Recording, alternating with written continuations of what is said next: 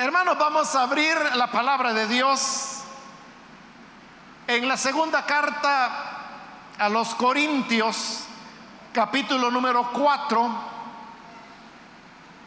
Ahí vamos a leer los versículos que corresponden en la continuación del estudio que estamos realizando en esta carta.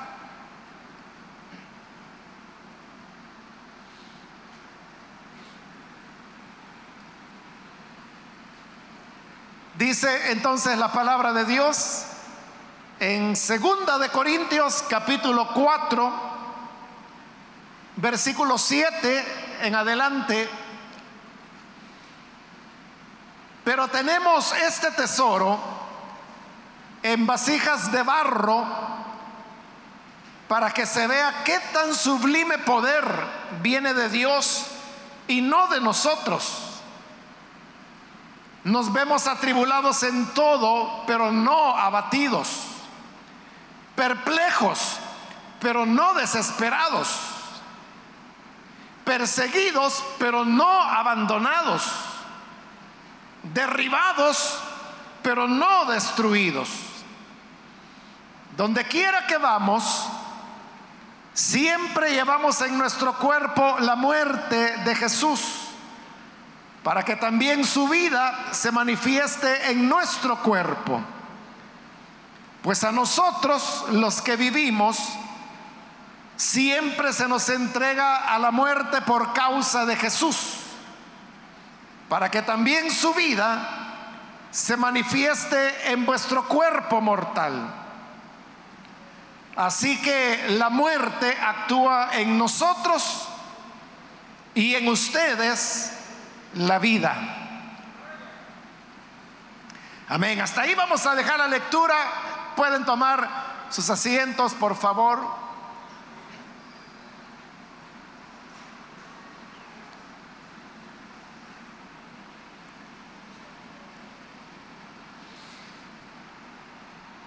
Hermanos, en la última oportunidad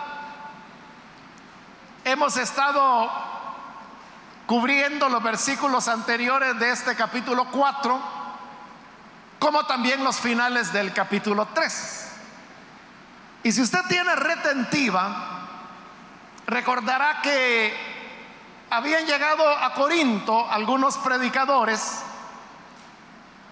que lo que querían era denigrar el ministerio de Pablo, argumentando que él no era un verdadero apóstol, que él no era una, una persona que tuviera una palabra firme, sino que hoy decía una cosa, mañana decía otra, que lo que prometía no lo cumplía. Pero no le bastaba con denigrar al apóstol, sino que aparte de eso ellos se presentaban como grandes predicadores, grandes hombres de Dios. Y por eso es que más adelante en esta carta vamos a encontrar que Pablo se refiere a ellos así de manera irónica, llamándoles superapóstoles, porque así es como ellos se presentaban. Pero en los versículos que hoy estamos leyendo y en lo que continúa del capítulo 4 y luego pasaremos al capítulo 5, veremos que la idea fundamental que Pablo quiere transmitir es que él, como los otros verdaderos siervos del Señor, ellos no se andaban jactando. Ellos no andaban diciendo cuán grande eran, sino que todo lo contrario, se presentaban de la manera más humilde delante de las iglesias. Esto lo podemos ver desde el versículo 5, que lo cubrimos en la última oportunidad, pero donde podemos leerlo de nuevo para retomar la idea. Dice, no nos predicamos a nosotros mismos, sino a Jesucristo como Señor. Nosotros no somos más que servidores de ustedes por causa de Jesús. Entonces ahí está diciendo dos cosas importantes. Lo primero es que ellos no se andan predicando a ellos mismos, a diferencia de los otros que se creían muy grandes y que hablaban más de ellos mismos que de Jesús. Pero Pablo dice, nosotros no nos predicamos a nosotros mismos, sino que lo que hacemos es predicar a Jesús como el Señor. Y cuando hay que hacer alguna referencia a nosotros, dice, lo que hacemos es presentarnos como servidores de ustedes por causa de Jesús. Entonces mientras los otros se predicaban a sí mismos y hablaban grandezas de ellos mismos, Pablo dice, nosotros predicamos a Jesús y a ustedes, ante ustedes nos presentamos como sus esclavos. Estamos para servirles. Con esta idea es que llegamos al versículo 7, donde hoy hemos iniciado la lectura y donde Pablo utiliza una figura muy hermosa. Cuando él dice, tenemos este tesoro en vasijas de barro. Cuando Pablo habla del tesoro, se está refiriendo al mensaje del Evangelio. El mensaje que trae esperanza, el mensaje que había sido el fundamento sobre el cual la iglesia de los Corintios había sido edificada. Ese evangelio Pablo lo resume también con una frase muy hermosa que era con la que terminábamos en la última oportunidad. Y es cuando al final del versículo 6, él dice que el Señor hizo brillar su luz en nuestro corazón para que conociéramos la gloria de Dios que resplandece en el rostro de Cristo. Esa frase es muy hermosa, la gloria de Dios que resplandece en el rostro de Cristo. Con lo cual lo que él está diciendo es que en Jesús Dios se manifestó a sí mismo. Como lo dice en la carta a los colosenses, hablando de Jesús que en él habita corporalmente la plenitud de la deidad. Es decir, la divinidad estaba en Jesús, en su cuerpo, porque Dios se encarnó. Y desde ese punto de vista, ver a Jesús era ver a Dios. Y bajo esa idea es que él hace esa afirmación, la gloria de Dios que resplandece en el rostro de Cristo. Ese es el tesoro. Es la revelación de Dios a través de su Hijo para que los seres humanos podamos tener salvación. Entonces, ese tesoro, dice Pablo que el Señor lo colocó en vasijas de barro. Las vasijas de barro de las cuales él habla son los ministros del Evangelio. Entonces piensa en la figura. Allí hay varios vasos, depósitos, porrones, como le llamamos nosotros, de barro. Y luego alguien viene y coloca dentro de estos vasos tesoro que puede ser oro, diamantes, perlas preciosas, lo que usted quiera. Y lógicamente cuando un diamante, por ejemplo, se coloca sobre un depósito de barro, lo que sobresale es el diamante. Porque en la vasija de barro no hay ningún atractivo, es simplemente barro que se tomó del polvo se humedeció, se le dio forma, pero sigue siendo polvo, sin ningún valor. Entonces esos son los ministros del Evangelio. No hay que confundir, hermanos y hermanas, las vasijas con el tesoro, porque son cosas diferentes. Una cosa es el Evangelio, otra cosa son los hombres que lo predican. Y esa es la maravilla de la gracia de Dios. Que pudiendo el Señor haber usado ángeles para transmitir el mensaje del Evangelio. Y usted sabrá que la palabra ángel lo que significa es mensajero. Por eso es que en la Biblia encontramos los ángeles muchas veces llevando mensajes de parte de Dios para su pueblo o para una o dos personas en particular. Fue un ángel el que se le apareció a Manoa, los padres de Sansón, porque le llevaban las instrucciones de cómo el niño habría de ser criado. Fue un ángel el que le llevó a Elizabeth el mensaje de Dios de cómo ella habría de ser madre de un niño al cual llamarían Juan y que así tenían que llamarle porque él sería lleno del Espíritu Santo desde el vientre de su madre.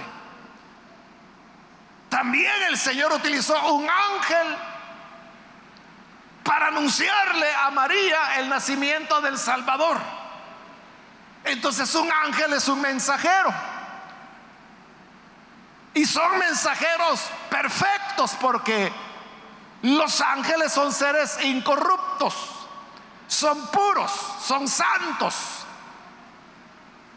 Pero Dios no quiso escoger o no usó a los ángeles, sino que Él decidió a los mismos seres humanos que Él estaba salvando, les encomendó llevar ese mensaje de salvación. Por eso, cuando Cornelio oraba antes de conocer el Evangelio, dice la Biblia que se le apareció un ángel. Y el ángel habló con él y Cornelio pudo escuchar la voz. La voz del ángel que le decía, mira, Ve a llamar a un hombre que se llama Pedro, que está hospedado en la casa de Simón el, curtidor. Él te dirá palabras de vida por la cual tú podrás ser salvo. Pero uno podría decir, mire, don Ángel, ya que está aquí, ¿para qué mandar a, a, llamar a Pedro? ¿Por qué no me lo dice usted de una vez? Dígame esas palabras de vida.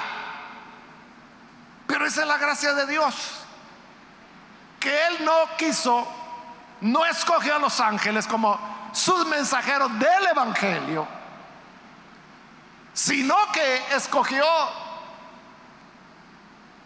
seres humanos imperfectos con todo lo que somos.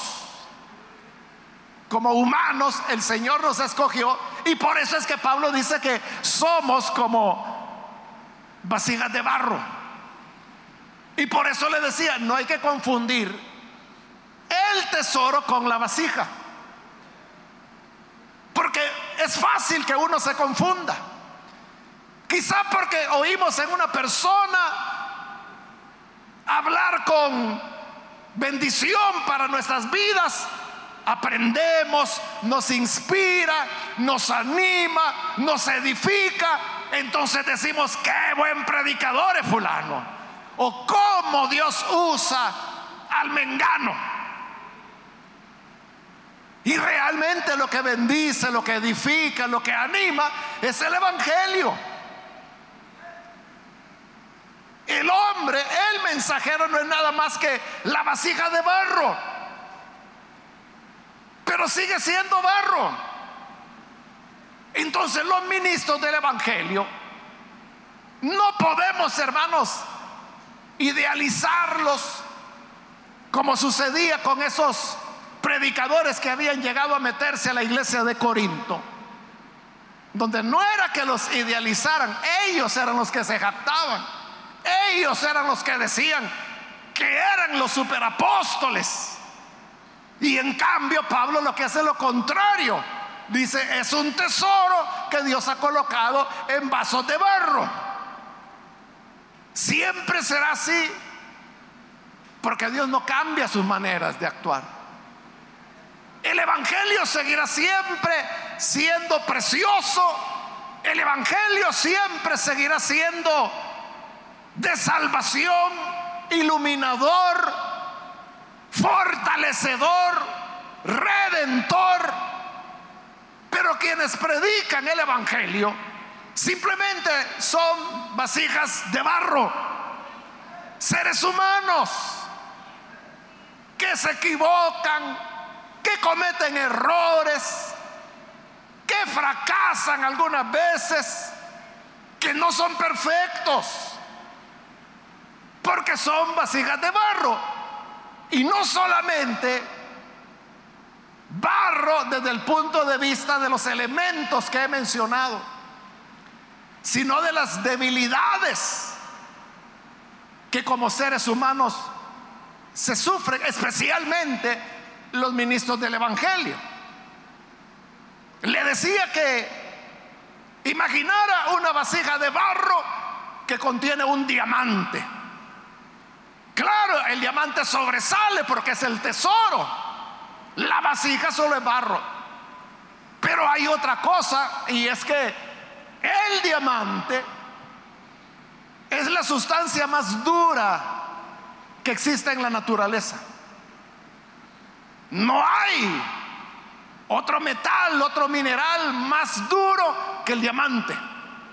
Y en cambio el barro, usted sabe que es algo frágil. Un pequeño golpe y se rompe. Ya no se diga si se le cayó. Se hará pedazos, pero el diamante se conserva. Entonces, de esas debilidades del barro es de las que Pablo va a hablar. Dice, tenemos este tesoro en vasijas de barro para que se vea qué tan sublime poder viene de Dios y no de nosotros. Es que eso es lo que Dios quiere. Porque si el ser humano no fuera una vasija de barro, sino que fuera un cáliz de oro con piedras preciosas incrustadas, entonces hermano, uno diría, este hombre sí que sabe. Imagínese que fuera alguien que tiene mucho conocimiento, que es un genio para las lenguas bíblicas y para otras lenguas antiguas y que conoce de memoria la palabra y que es un gran teólogo, un gran doctor. Entonces cuando viene y enseña, e enseña de manera impactante, digamos, entonces cualquiera dice, qué doctorazo, tremendo ministrón el que nos han dado para la iglesia. Porque entonces Él tiene tantas cualidades que se va a pensar que la cosa está buena por Él. Pero Pablo dice, Dios puso este tesoro en vasijas de barro, porque allí se va a ver claramente. Dice, para que se vea qué tan sublime poder viene de Dios. Porque si el ministro solo es eso, solo es un humano, solo es una persona como cualquier otra. El que anuncia el Evangelio es otro hermano en Cristo es otro hermano en Cristo, como cualquier otro. Por eso nos llamamos hermanos. Entonces, un predicador es igual que usted. Es igual, no hay diferencia. Claro, el Señor le ha dado un don, un privilegio, un ministerio. Pero es un humano como cualquiera para que así todos podamos entender que lo que se recibe no es de ese hombre, sino que viene del poder de Dios. Y que es el poder de Dios el que se manifiesta para bendición a las personas. Hermanos, hace años, décadas atrás, cuando el Señor en su misericordia me llamó al Evangelio, La iglesia Lin todavía no había nacido, le faltaban dos años para que viniera el Salvador. Entonces yo me congregaba en otra iglesia donde habían varios predicadores. Pero había uno de ellos, hermanos, que era un hombre, no me recuerdo el nombre de él, pero él era campesino y de hecho vivía en el campo. Él venía, no recuerdo ya de dónde, pero él venía del interior del país. Y venía hasta acá, Soyapango, porque algo cerca de acá queda todavía esa iglesia. Pero él tenía una peculiaridad y es que él no sabía leer. Era analfabeto, él no podía leer, pero predicaba. Y entonces, ¿cómo hacía? ¿Qué le pedía a una persona y le decía, léame un versículo, por favor? Y venía alguien que normalmente era un joven y leía un versículo, gracias, le decía, y empezaba a predicar en ese versículo. Y luego lea el siguiente y leía el siguiente y seguía predicando. Así es como él predicaba, le iban leyendo. Pero lo que le quiero decir, ahí hermanos, yo tenía meses de convertido. Pero con el criterio que yo tenía, con meses de haber llegado al Evangelio, a mí me reencantaba que él predicara. Porque para mí sus predicaciones eran eran buenas, o sea, Dios me bendecía a través de este hermano que como le digo, no, podía ni siquiera leer. Le cuento este caso porque ahí es donde se puede ver claramente lo que Pablo está diciendo. Uno allí no podía decir, pero qué tremendo este hermano. O sea, ¿y qué iba a tener de tremendo si no podía leer? Era analfabeto. Era la gracia de Dios que se estaba manifestando sobre él. Eso es lo que Pablo quiere decir cuando dice tenemos este tesoro que es el Evangelio, esa gloria de Dios que resplandece en el rostro de Cristo. Dios lo colocó en vasijas de barro para que se vea el sublime poder que viene de Dios y no de nosotros no de nosotros. Ese es el punto, no de nosotros. Por eso, hermanos, hace décadas también cuando escribí ese librito que todavía anda por ahí del siervo de restauración, en alguna parte yo puse que las mejores cualidades que una persona pueda tener son sus mayores tropiezos. Porque eso es lo que le impide el que la gracia de Dios fluye a través de él. Usted sabe que un conducto, un canal, digamos, sirve mejor mientras más vacío está. Nuestras venas, nuestras arterias funcionan de lo mejor mientras más limpias puedan estar. Pero si alrededor de esas venas se comienza a acumular grasa, el colesterol, el paso de la sangre se va cerrando, cerrando, cerrando y eso puede producir varios problemas de salud, desde un derrame cerebral, problemas de presión, trombosis, hay diferentes condiciones que se pueden derivar de eso. Entonces, mientras más vacío está el canal, mejor. ¿Qué hace usted hoy para estos días que ya va a comenzar a llover? Se sube al techo y empieza a limpiar los canales porque usted no quiere que se rebalsen. Ahí lo puede ver. Mientras más vacío, mientras más limpio está el canal, mejor el agua fluirá. Entonces, mientras más barro sea el ser humano, más fluirá el poder de Dios para bendición de los demás. Porque entonces, ¿de qué se va a jactar ese ser humano? No puede decir, es por mi inteligencia o es porque yo soy muy hábil, yo fui a aprender oratoria, recibí un curso de cómo hablar en público, o sea, no es nada de eso, sino que es la belleza del tesoro que Dios quiso poner en vasijas de barro.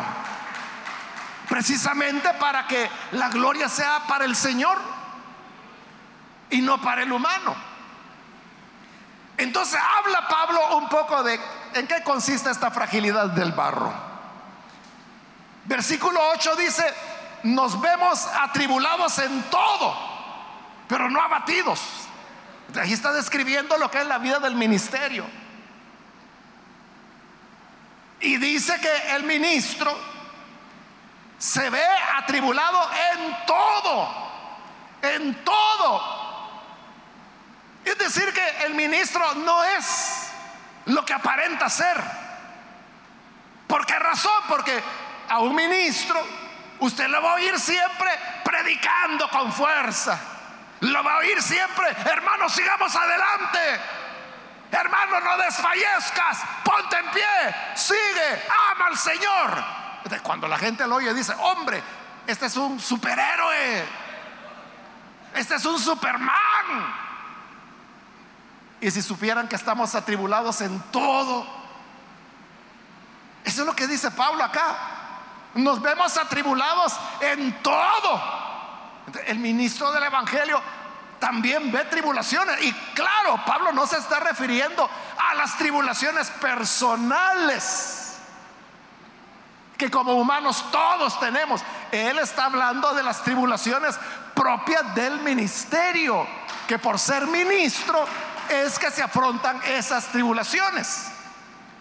Si no se fuera ministro, uno tuviera las tribulaciones que todo ser humano tiene, pero aquí se está hablando, somos atribulados en todo, pero refiriéndose a tribulaciones que vienen por causa del ministerio. Y estas tribulaciones, como Pablo lo dice más adelante, no en este capítulo, sino que más adelante, que dice que son problemas por fuera, problemas por dentro. ¿A quién se le hace tropezar? Pregunta Pablo, y yo no me indigno. La carga, dice, de todas las iglesias que está sobre nosotros. ¿Quién se enferma y yo no me enfermo? ¿Quién se aflige y yo no me aflijo? Dice Pablo. Entonces, esos son, son tribulaciones propias del ministerio. Porque, ¿qué ocurre cuando, por ejemplo, usted se enferma? Lo que usted espera es que lo lleguen a visitar. Pero ¿qué sucede cuando el ministro sabe que usted está enfermo? Va en su búsqueda. Va a visitarlo, va a saludarlo, va a orar por usted. O le está preguntando, ¿qué tal? ¿Cómo sigue? ¿Cómo va? ¿Se ha sentido bien? Y esto no lo hace por una cuestión de, ¿qué le diría? Obligación. Sino que es realmente estar atribulados en todo. El ministro no es lo que parece. O sea, el ministro usted lo puede ver lleno de fe, lleno de serenidad, lleno de una paz que el Señor da, pero está atribulado en todo, dice Pablo. Pero eso sí, atribulados en todo, pero no abatidos. Esa es la diferencia que podemos tener muchas tribulaciones, podemos estar atribulados en todo, pero eso no nos abate. Es decir, no nos derrota. No nos derrota. Sino que el ministro sigue adelante. Él sabe que hay dificultades, pero sigue adelante. El ministro es el único que sabe la situación de una iglesia, lo que hay que pagar, cómo van marchando las cosas. Pero esto no lo abate, lo atribula. Pero dice Pablo, atribulados en todo, pero no abatidos. No nos damos por vencidos. No decimos, no, no, no, no, yo mejor hasta aquí llego, que, que venga otro que, si no yo me voy a morir, me va a dar a saber qué. No, no se abate, sigue adelante. Y luego dice, perplejos, pero no desesperados, porque hay acontecimientos que dejan perplejo al ministro. Hay una lógica, ¿verdad? Y la lógica es, yo hago la obra de Dios y si hago la obra de Dios, Dios me va a bendecir. Y todo va a salir bien y todo va a salir adelante. Esa es la lógica. Pero ¿qué sucede cuando el ministro hace todo bien, sirve con todo amor, lo hace con la mejor intención y las cosas salen mal? Eso produce perplejidad. Entonces la persona pregunta, ¿y qué es lo que pasó? ¿Por qué no están resultando las cosas? ¿Será que algo está mal? Y ahí es donde algunos comienzan a dudar y dicen, quizá yo no fui llamado por el Señor. O quizá no estoy en el lugar que Dios quiere que yo esté. Hay momentos en que el ministro vive situaciones de perplejidad. Pero dice que aunque perplejos, no desesperados. Podemos estar en algún momento perplejos frente a algo que ocurrió. Porque estamos, estamos hermanos y hermanas acostumbrados a que la obra de Dios siempre va adelante, siempre va adelante, siempre va adelante. Siempre es para marchar, para crecer, para bendición. Pero ¿qué sucede cuando es al revés? Cuando nos encogemos, cuando las personas desertan. Eso lo deja perplejo a uno porque es contrario a la lógica que estoy diciendo. Entonces podemos sentirnos perplejos en algunos momentos, pero no desesperados. No llegamos al nivel de la desesperación, porque la desesperación es cuando ya no hay esperanza. Desesperado es cuando una persona ya perdió la serenidad, perdió la confianza, se desesperó. Y al desesperarse la gente comienza a hacer locuras porque ya no está actuando sobre la base de la razón, está actuando sobre la base de su misma desesperación. Y eso lo puede llevar a cometer más errores. Entonces el ministro, atribulado en todo, perdón, perplejo, pero no desesperado. Luego en el 9 dice, perseguidos, pero no abandonados. El ministro es perseguido. ¿Por qué el ministro es perseguido? Porque él es un mensajero de luz. Y la Biblia dice que en el mundo están las tinieblas. Lo mismo que pasó con Jesús. La luz venía a este mundo, dice el Evangelio de Juan. Y las tinieblas no pudieron contra ella. Es decir, que hubo una lucha entre las tinieblas y la luz. De todo aquel que anuncia el mensaje de la luz va a ser perseguido. Será odiado, será rechazado, será, hermano, vilipendiado, insultado, apedreado y esto puede escalar, como en el caso de Pablo, a llegar a azotes, a prisiones y luego la misma muerte. De perseguidos de una u otra manera. Pero aunque perseguidos, dice, no abandonados. En primer lugar, no abandonados por el Señor. Y por eso es que el ministro puede mantenerse en pie. Porque aunque la verdad que Él predica, la verdad que Él sostiene, solo la sostenga Él y nadie más. Y todos están en contra, no importa, porque es la verdad y la verdad siempre triunfará. Y no estará abandonado, sí, perseguido, sí, pero no abandonado porque el Señor estará con Él allí en Corinto, a quienes Pablo les está escribiendo ahora, él había afrontado persecución, de manera que estaba desanimado. Pero una noche, cuando Pablo estaba pensando irse de Corinto, el Señor se le apareció y le dijo, Pablo, no temas, porque yo tengo mucho pueblo en esta ciudad. Y así fue que Pablo siguió predicando, o sea, no se fue, se mantuvo en Corinto. Entonces, perseguido, pero no abandonado, no abandonado por el Señor. En primer lugar. En segundo lugar, siempre habrá un compañero de paz. No serán muchos. Pablo mismo no lo decía, pues todos me han abandonado. O sea, cayó preso. Y él decía, todos me han abandonado. excepto Lucas. Ahí estaba. Perseguido, apresado, pero había un Lucas que estaba con él. En la carta a los filipenses aparece un epafrodito que llega a visitarlo a la cárcel. Siempre hay alguien. No estarás solo, no estarás sola.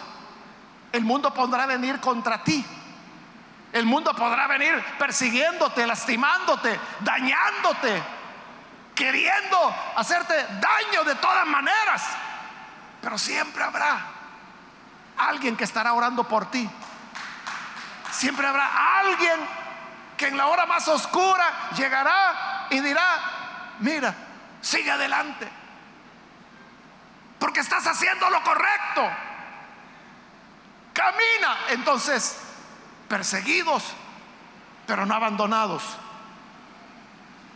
Y luego concluye diciendo, derribados, pero no destruidos.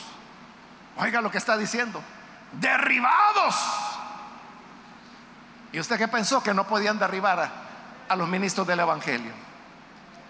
Que nadie les podía tocar un pelo de su cabeza, como dicen algunos predicadores. No solo se les puede tocar los pelos de la cabeza, le pueden cortar la cabeza, como le sucedió a Pablo. Y cuando menos ser derribados. Entonces el ministro puede caer una vez. No estoy hablando de situaciones de pecado, estoy hablando de circunstancias en la vida, derrotas, derrotas que se enfrentan dentro del ministerio, derribados, una, dos, tres veces, derribados, dice, pero no destruidos. No han terminado todavía con nosotros. Volvemos a levantarnos, volvernos a ponernos en pie. Y aunque piensen, hoy sí, este sí se acabó, este fue ya el golpe mortal el que le hemos dado. Y de repente, hermanos, en medio de los escombros, de la humareda y de la población, comenzamos a levantarnos con dolor, con heridas, magullados, pero volvemos a ponernos en pie. No destruidos, nos derribaron, pero no nos destruyeron. Ese es el ministerio. Entonces usted puede ver que no es tan alegre como la gente piensa. No es tan fácil, porque la gente dice, ah, no, sí, ser pastor galán, si solo trabajan una hora al día, el ratito que predican y ya. Eso cree la gente.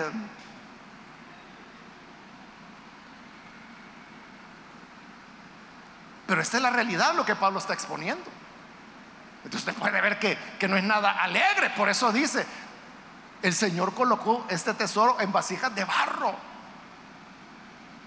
En vasijas que son atribuladas, que quedan perplejas, que son perseguidas, que son derribadas. Pero eso sí, nunca abatidos, nunca desesperados, nunca abandonados, nunca destruidos. Versículo 10, donde quiera que vamos, siempre llevamos en nuestro cuerpo la muerte de Jesús. Ese es el ministro que vive muriendo. Donde quiera que vamos, dice, siempre llevamos en nuestro cuerpo la muerte de Jesús. ¿Y qué quiere decir Pablo con eso? De que en su cuerpo él llevaba la muerte de Jesús. Estas palabras son parecidas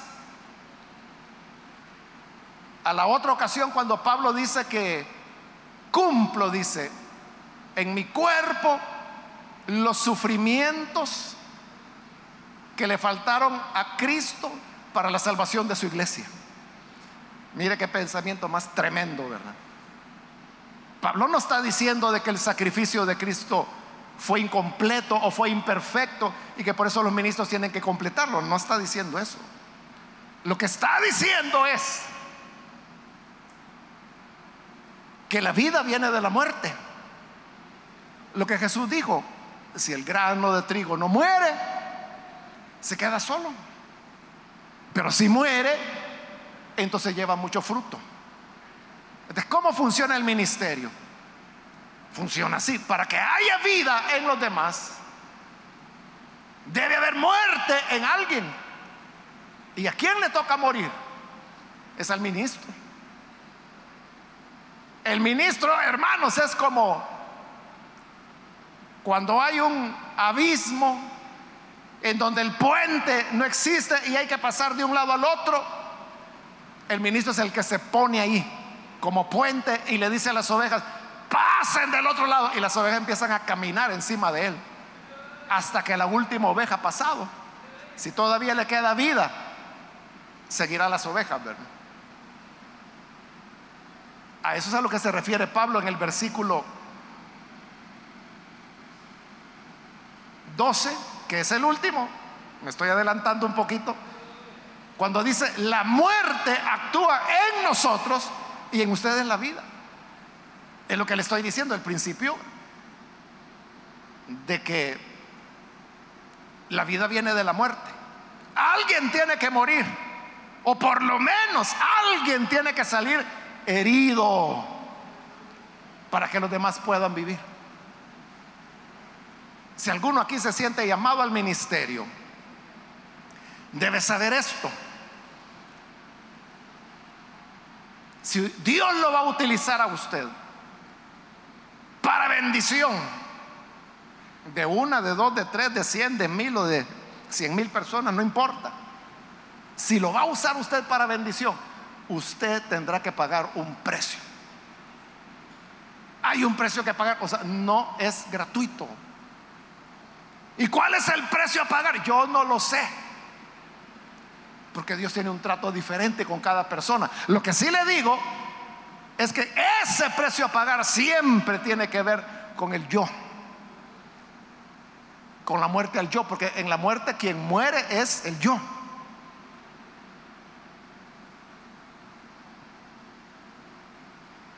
Y eso es lo que la gente tiene que estar consciente. Que tiene un precio que pagar. No hay, hermanos, bendición gratis. No hay que Dios use a una persona gratuitamente. Tiene que operar la muerte en él para que pueda dar vida a los demás. Entonces, volviendo al 10, que era donde estábamos, donde quiera que vamos, siempre llevamos en nuestro cuerpo la muerte de Jesús. Entonces, el ministro no es aquel que siempre anda robusto, bronceado, fuerte, bien saludable. Eh, el ministro puede ser débil. Pablo mismo decía que él tenía dificultades para hablar. Cuando llegué a ustedes, aunque llegué muriéndome, dice Pablo, me recibieron como un ángel de Dios. Y si hubiera sido posible, si hubieran arrancado sus propios ojos para dármelos a mí. Eso ha llevado a algunos a pensar de que Pablo tenía algún problema en la vista. Pero dice Pablo que él había llegado temblando, que predicaba con temor y temblor, decía. Entonces, Pablo no era, hermano, el estereotipo que a veces alguna publicidad presenta de, un ministro que este es tipazo, que todo el tiempo está lleno de poder, que con solo señalar a alguien ya lo hace rebotar por la unción de lo alto. No, Pablo era alguien que, que temblaba. Era alguien, hermano, que no, no tenía una apariencia poderosa. De eso lo criticaban. Decían en las cartas, para escribir es bueno, para escribir habla duramente, pero si lo vieran, todo enclenque, todo débil, así era Pablo.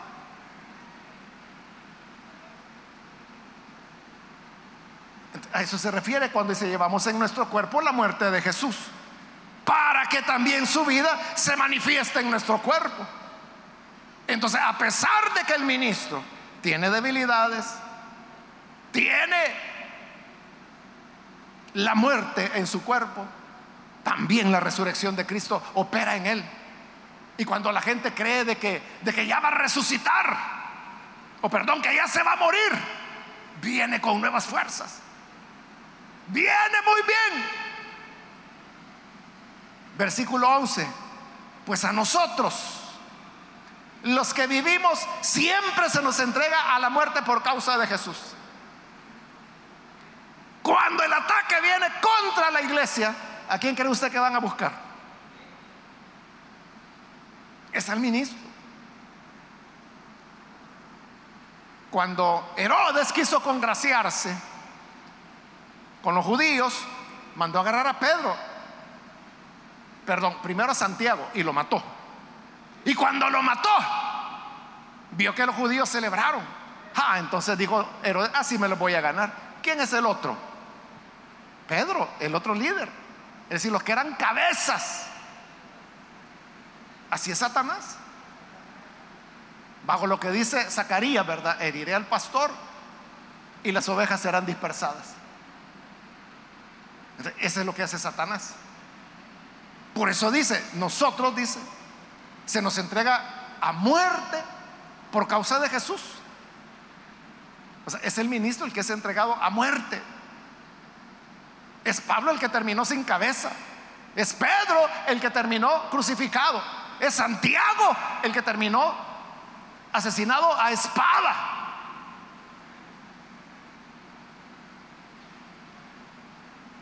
Por eso es que el ministro siempre está condenado a muerte. Para que también, dice, su vida se manifieste en nuestro cuerpo mortal. Siempre, hermanos, aunque haya muerte, la vida vendrá. Esta muerte puede ser literal, como en su momento fue con los apóstoles, pero en otras ocasiones puede ser una muerte que supone sufrimientos, que supone limitaciones, que supone privaciones, que supone enfermedades.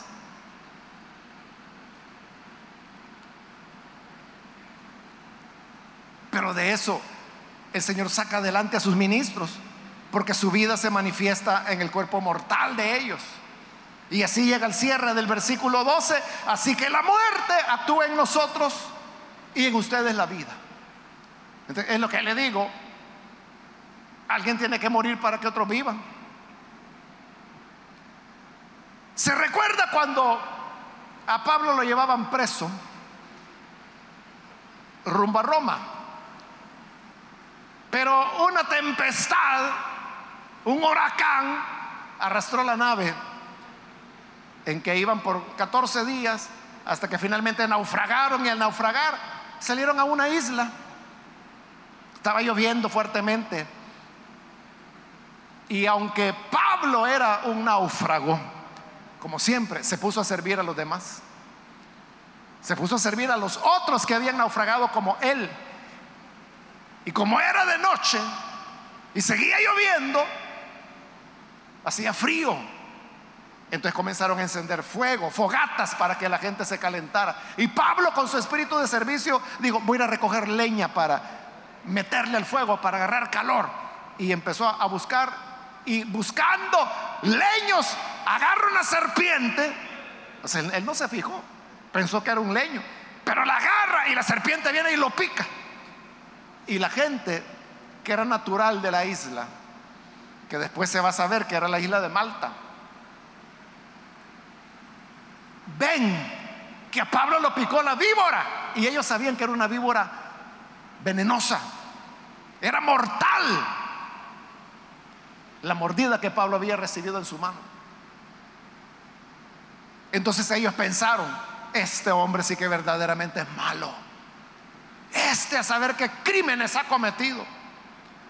Porque se salvó de morir ahogado en el mar. Pero la justicia no lo deja vivir. Y a través de la serpiente aquí, sentencia de muerte. Y Pablo cuando vio que la serpiente le colgaba de la mano, dice que solo la puso sobre el fuego. Vaya, me soltás o te zancochado y la serpiente lo soltó. Y Pablo siguió acarreando la leña. Y todos los que eran naturales de esa isla, ya se va a hinchar, ya se va a morir, ya va a quedar muerto. Esperando que se muriera, observando a Pablo. Y Pablo tranquilo, echándole un leño, otro leño, para que todos se calentaran. Y cuando vieron que no les pasó nada, ya no pensaron que él era un criminal, sino que lo que pensaron era, este es un hombre de Dios. Porque es imposible. Con esta mordida que recibió, él debería estar muerto ya. Pero no está muerto, sino que sigue como que sin y tal. Y entonces al día siguiente le dijeron, mire, fíjese que la esposa del gobernador está grave.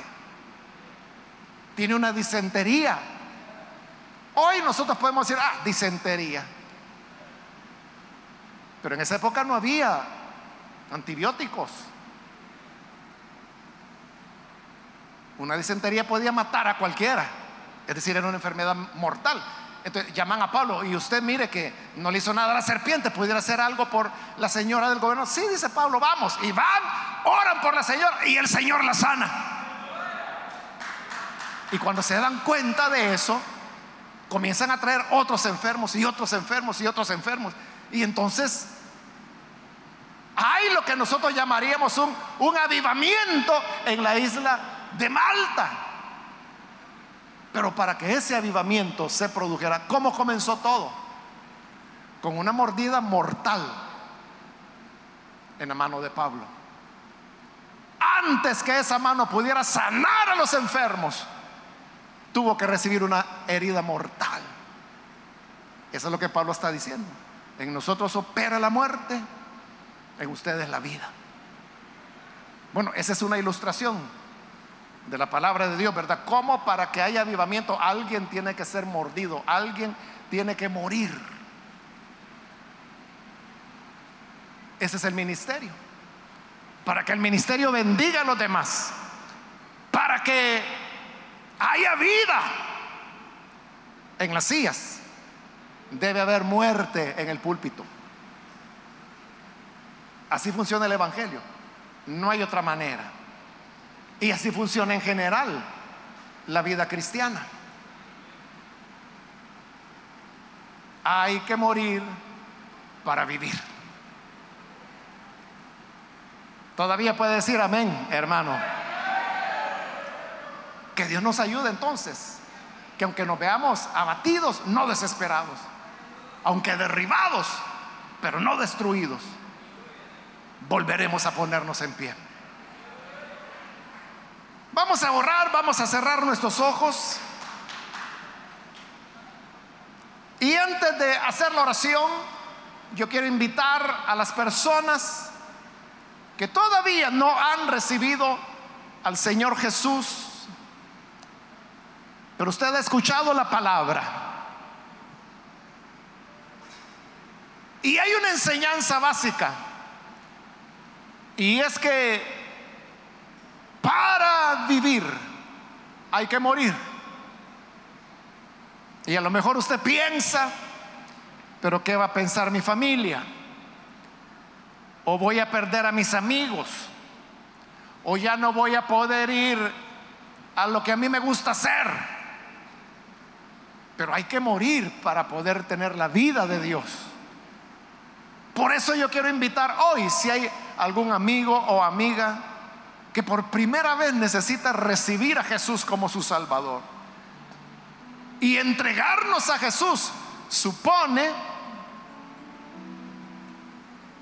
una renuncia, dejar el mundo para seguir a Cristo, dejar las tinieblas para seguir la luz. ¿Hay alguna persona que hoy quiere recibir al Señor Jesús? Por favor, en el lugar donde se encuentra, póngase en pie en señal de que usted desea recibir al Hijo de Dios. Y nosotros vamos a orar por usted. Queremos orar por aquellos amigos o amigas que hoy necesitan recibir la salvación del Hijo de Dios. Póngase en pie, por favor, en el lugar donde se encuentra. Con toda confianza. Queremos orar por usted. En nosotros operará la muerte. Pero la muerte trae la resurrección. No hay resurrección si antes no ha habido muerte. Primero hay que morir para luego resucitar. ¿Quiere usted venir y entregarse al Hijo de Dios? Póngase en pie. Vamos a orar por usted.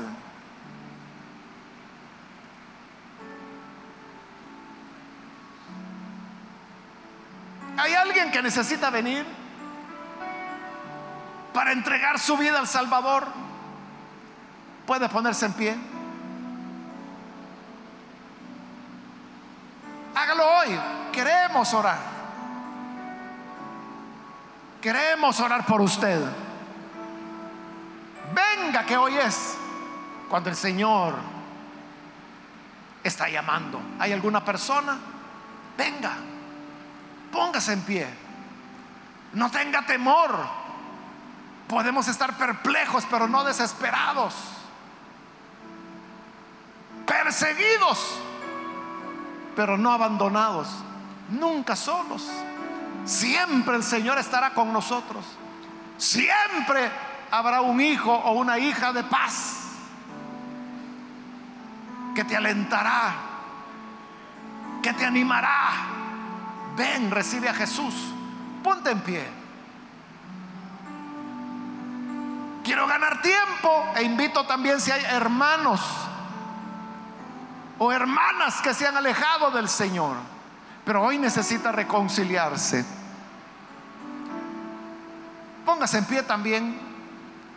Hermanos, si se va a reconciliar, póngase en pie.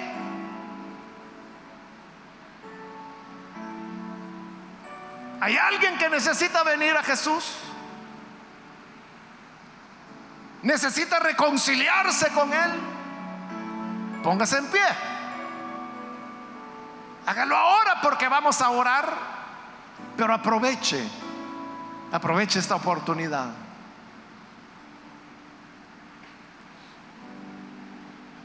Hago la última llamada y luego oramos. Si hay alguna persona que necesita recibir a Jesús por primera vez o necesita reconciliarse, póngase en pie ahora. Esa es ya la última llamada, la que acabo de hacer.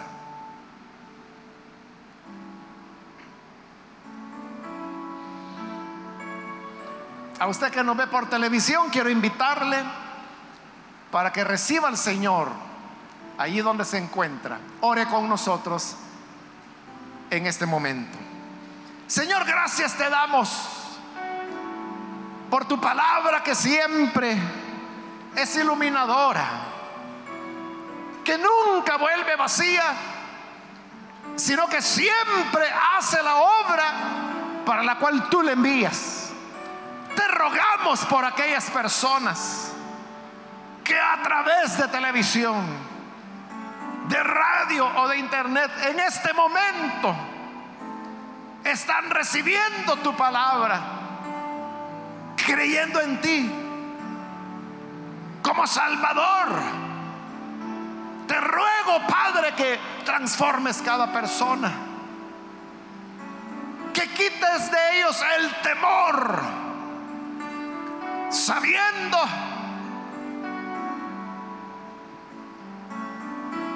que este tesoro tú lo colocas en vasijas de barro. Y por eso, Señor, nos reconocemos frágiles, débiles. Pero tu gracia siempre está con nosotros. En nuestro cuerpo llevamos la muerte de Cristo. Y su resurrección también se manifiesta en nosotros. Revela esta resurrección en aquellos que hoy están recibiéndote o están reconciliándose. En el nombre de Jesús, nuestro Señor, lo pedimos. Amén y amén.